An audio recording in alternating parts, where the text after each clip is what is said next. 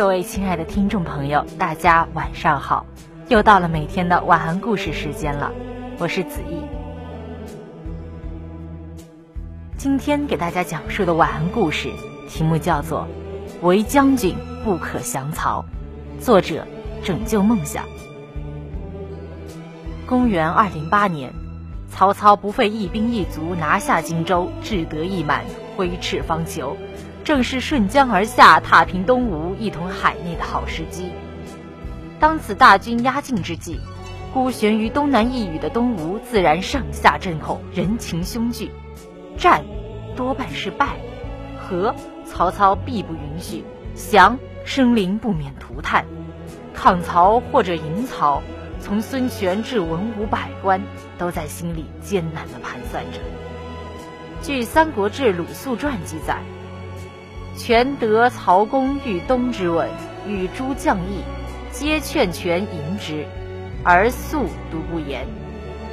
等孙权起来去更衣，鲁肃追之于雨下，说了一段推心置腹的话：“如今我鲁肃可以迎顺曹操，为将军不可迎曹，因为鲁肃迎曹，犹不失下曹从事之职，乘独车，带立足，郊游士林。”然后逐渐升官，仍然不低于周郡一类的职位。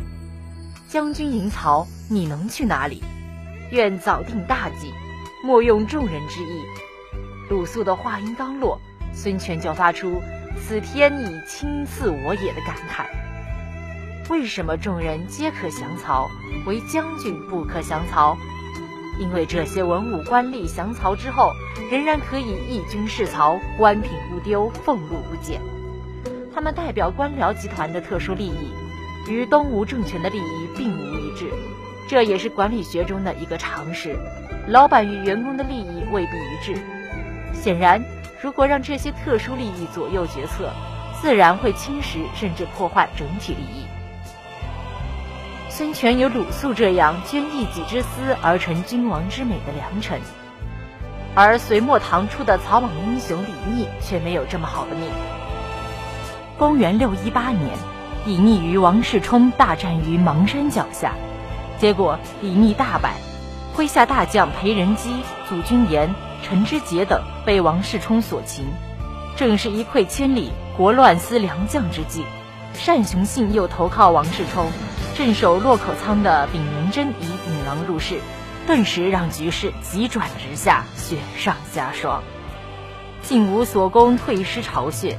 人生最悲哀的事情，莫过于以天下之大，却不知哪里可以立足。李密就处在这样一个生死抉择的关口。一番谋划之后，李密决定投靠守河阳的王伯当，并制定了卷土重来的战略构想：南阻河。北守太行，东连黎阳，以图进取。踌躇满志，意欲东山再起。方死之时，诸将劝谏说：“如今战事失利，众心危惧。如果一再停留，汉王势必不日而进。更何况人情不愿，难以成功。”李密回答说：“我所依靠的就是诸君，诸君既不愿，孤道穷矣。”于是李密决定共归关中礼堂。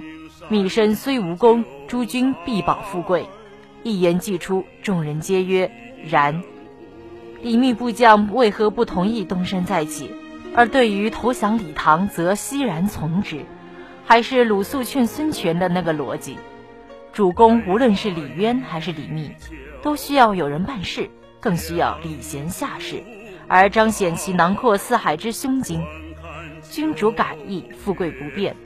诸将自然对李密归降从之如流，结果诸君自然必保富贵，李密却郁郁不乐，不到一年即叛唐而归，终于被唐军斩杀，传首长安。